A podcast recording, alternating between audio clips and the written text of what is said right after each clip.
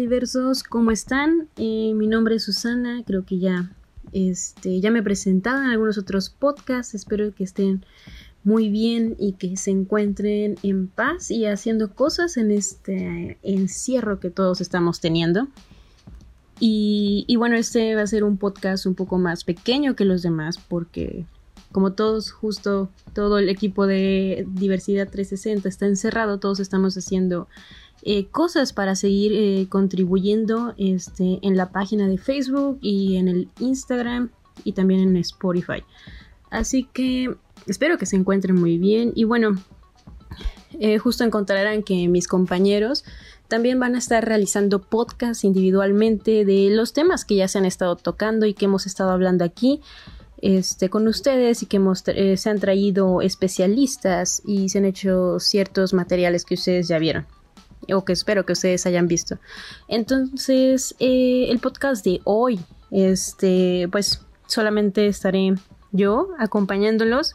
Espero que los que, es que lo escuchen. Y, bueno, yo voy a hablar este, sobre un poco, eh, hablando sobre la homofobia interiorizada, porque creo que eh, cuando se tocó este tema mm, me hizo como dar muchas vueltas, me hizo un poco de ruido cuando tocaron este tema, porque sí, creo que todos sabemos que tenemos como eh, cierto tipo de homofobia, pero aceptarlo y y darte cuenta de que a veces lo haces como casi inconscientemente, pero es porque es muy natural, como este rechazo que a veces tenemos por eh, cualquier persona de la comunidad, eh, lo normalizamos, ¿no? Y, justo cuando se tocó este tema y que ahora pues quiero retomarlo, eh, nuevamente es porque sí me provocó algo en mí que dije, sí es cierto, yo también eh, pues tengo amigos que forman parte de la comunidad y a veces siento que, que digo eh, como ciertas frases que podrían, que sí, que efectivamente llevan una homofobia que tengo y que también a mí me molesta cuando a mí me dicen cosas como muy, este, como muy machistas. Entonces, eh, creo que en estos días eh, sí ha sido uno de los temas en los que me he puesto a pensar y me he puesto a reflexionar en cómo yo he tratado a ciertas personas y también en el cómo me tratan, ¿no?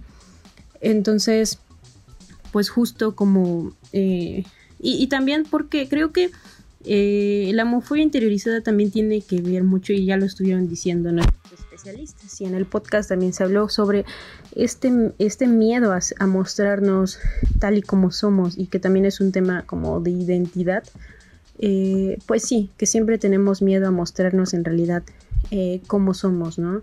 Eh, lo que nos gusta y demás, y que también hay no sé, ponemos como ciertas etiquetas sobre lo que deberíamos de ser a veces, como creo que yo lo hablé en otro podcast y justo también tiene que ver con identidad. Y bueno, ya hemos hablado también sobre que todos los temas, este, pues hay una relación en todos los temas. Y, y bueno, o sea, como estas cuestiones eh, de cómo debería de ser, por ejemplo, una mujer, ¿no? Entonces, en esta homofobia interiorizada que tengo, me puse a reflexionar que, aunque para mí ya es normal tener un amigo que es gay o, o, una amiga que es bisexual, es como, ok, ya lo normalizamos, pero hay ciertos comportamientos que yo he notado sobre mí y que a lo mejor también ustedes los han notado en dentro de ustedes mismos o con otras personas como y, frases como muy ay como qué nena eres qué, qué, qué, choto eres como sí como hacer como inferior un poco este pues el hecho de que seas o te gusten los hombres o, demás, ¿no? Entonces, este es como muy importante reflexionar y, creo que también, este, no solamente nosotros, sino como el entorno, ¿no? Como en mi familia, mi familia justamente, eh, pues mi papá es muy machista, entonces él sí ve a los gays es como piensa que tienen toda esta... piensan que son como súper promiscuos, que solamente quieren tener sexo, que, que, incluso podrían ser personas malas o chismosas, que no son inteligentes y demás. Y como esa idea pues nos formó un poco, y claro, yo en la universidad eh, pues conocí a muchas personas y, te das cuenta que no, que las cosas en realidad no son como te lo han pintado, que la que tus papás te han dicho algunas cosas, pero tus papás también traen otras cosas, ¿no? Que también se han enseñado, ¿no? Entonces, eh, creo que justo cuando, este, bueno, creo que todos debemos hacer como esta reflexión de que qué son las cosas que a veces decimos como muy por abajo de la mesa y que podría parecer una broma, pero en realidad no sabemos si a la otra persona le está afectando y que en realidad no debería ser nada, nada normal, ¿no? O sea, como a tu amigo gay le vas a decir como, ay, ¿qué nena eres? O, o cálmate, ya te ves muy loca o cosas así, o sea, creo que a mí me han hecho ese tipo de comentarios en, o sea, como al revés en el sentido del, por ejemplo, del machista de chicos diciéndome, ¿por qué no eres más femenina? ¿O por qué no te vistes más como chica? ¿O por qué no usas rosa incluso? O sea, ya catalogando un poco el rosa como, este, como solamente de mujeres, ¿no? Entonces, eso es a mí algo que sí me choqueó mucho y que de verdad desde ese día he tratado un poco como eh, ya no caer en esas pequeñas frases como como de, ah, o sea, ves que tú, eh, que no sé, tengo amigos que son como, eh, a, veces podría decir como más, un poco más femeninos incluso que yo. Y, y algunos amigos me han dicho como, ah, eh, tu amigo, el que es gay. Y yo, pues no, no es gay. Y, y caen, pues obviamente esas personas caen en este cliché de cómo se supone que debe ser un gay, un, gay debe ser femenino, un gay debe como, no sé, mostrarse más como... Mm, pues sí, o sea, en ese sentido, ¿no? Entonces, ¿cómo es que tenemos estas ideas y cómo las decimos a los demás? Y cómo damos por hecho que así eh, son los roles de, por ejemplo, de los gays en este caso, ¿no? De las lesbianas ni se diga, ¿no? O sea, de cómo a veces pensamos que porque a una chica le gusta jugar fútbol o que una chica es muy buena en deportes y es una chica que, que, no le gustan los hombres y que le gustan las chicas, ¿no? O sea, creo que sí hay que romper este con estas cosas porque porque también por ejemplo mm, hablando o sea ya en otros un poco temas de identidad también podría decirse eh, también por ejemplo está como muy estigmatizado que eh, que a las personas que les gusta la música electrónica, en especial el circuit, por ejemplo, es como las clásicas preguntas de, ah, ¿te gusta la música electrónica? Ah, sí, ah, ¿y eres gay? ¿Y eres gay? O sea, ¿por qué? O sea, pues porque, porque pareces afeminado y porque te gusta la música electrónica, es como, ah, ok, o sea, no puede ser una persona heterosexual o una persona bisexual, o sea, ya por eso hay una etiqueta. Y bueno, eh, pues sí hay una, hay una, por ejemplo, aquí un poco de historia, así hay una relación de la música electrónica con, pues con la cultura homosexual, o sea, eh, la música electrónica, pues de sus inicios, empezó como un poco en Estados Unidos, un poco en Alemania. Y bueno, ustedes dirán que por qué les estoy hablando de esto. Eh, sí, porque justo en ese entonces, en, los 80s, en los 70s, cuando se dan todos estos rey ilegales, es porque justo toda esa sociedad eh, de ese entonces había una homofobia interiorizada como muy, o sea, como de verdad muy, muy, muy intensa. Y ahora la seguimos teniendo, ya, la, ya hay una más apertura, pero en ese entonces justo estos raves, justo la música electrónica, justo los bares gays, eran lugares en los que toda la comunidad podía llegar y, y bailar y cantar y hacer performance sin sin que fueran juzgados por los demás y en especial por los heterosexuales, ¿no? Y, fueron, eh, fueron épocas que marcaron mucho, creo que la, la, cultura de la música pop y también de la música electrónica, ¿no? Y bueno, a lo mejor, eh, pues no, obviamente no fue bueno que, que, hubiera, que hubiera esta como separación, ¿no?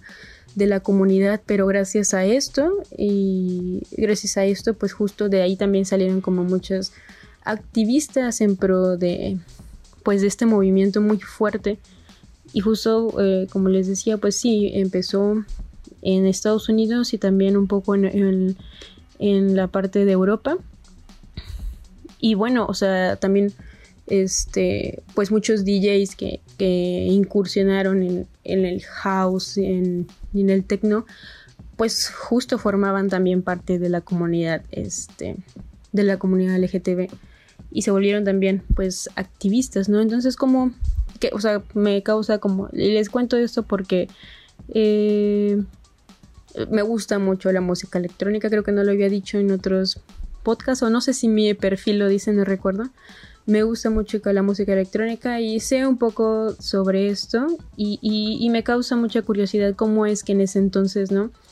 toda esta música que a veces pensamos que es como muy, mm, pues que a lo mejor no es tan buena o que es como cualquier cosa, en realidad hay un contexto eh, social, cultural, histórico muy importante, ¿no?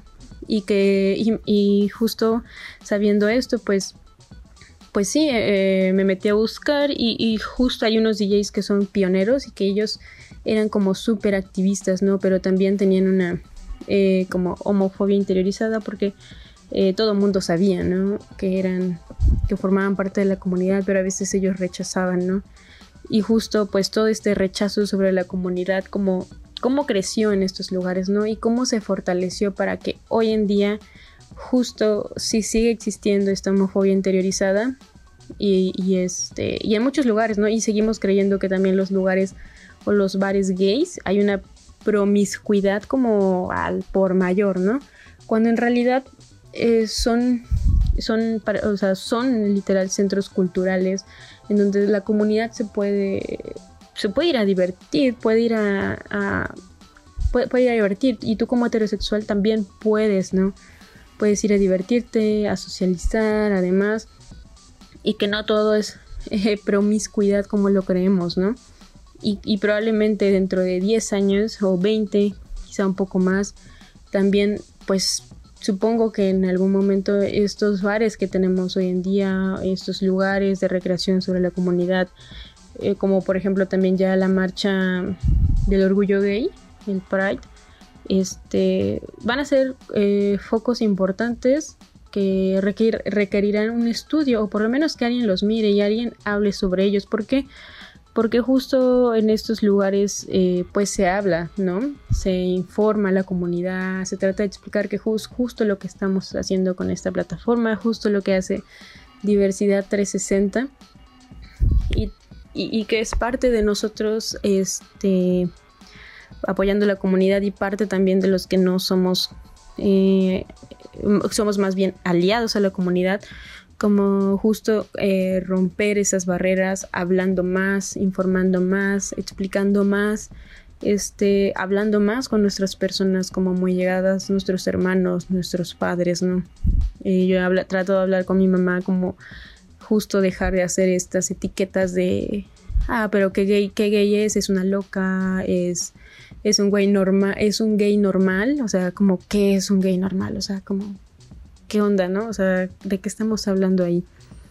Y, bueno, creo que ya me desvía como mucho, pero sí les quería tocar como este punto de la de la música electrónica y cómo es que, pues, creo que son importantes, ¿no? Han sido importantes históricamente los bares, porque no nada más, eh, sí son centros de, de, para socializar y demás, pero también esta música desde antes de que llegara a Estados Unidos, en Alemania, el techno o la música electrónica empezaba como y que empezaban como ya estos rapes eran cosas ilegales porque era donde se juntaba todas las todos los chicos jóvenes que eran que, luchaban por ciertos derechos ciertos derechos este justo toda la toda la banda o toda la la gente y alumnos y estudiantes se juntaban ahí como sí como centro de recreación, pero también eh, pensar un poco más allá, ¿no? Ya había este, no sé, este punto, estos puntos de encuentro donde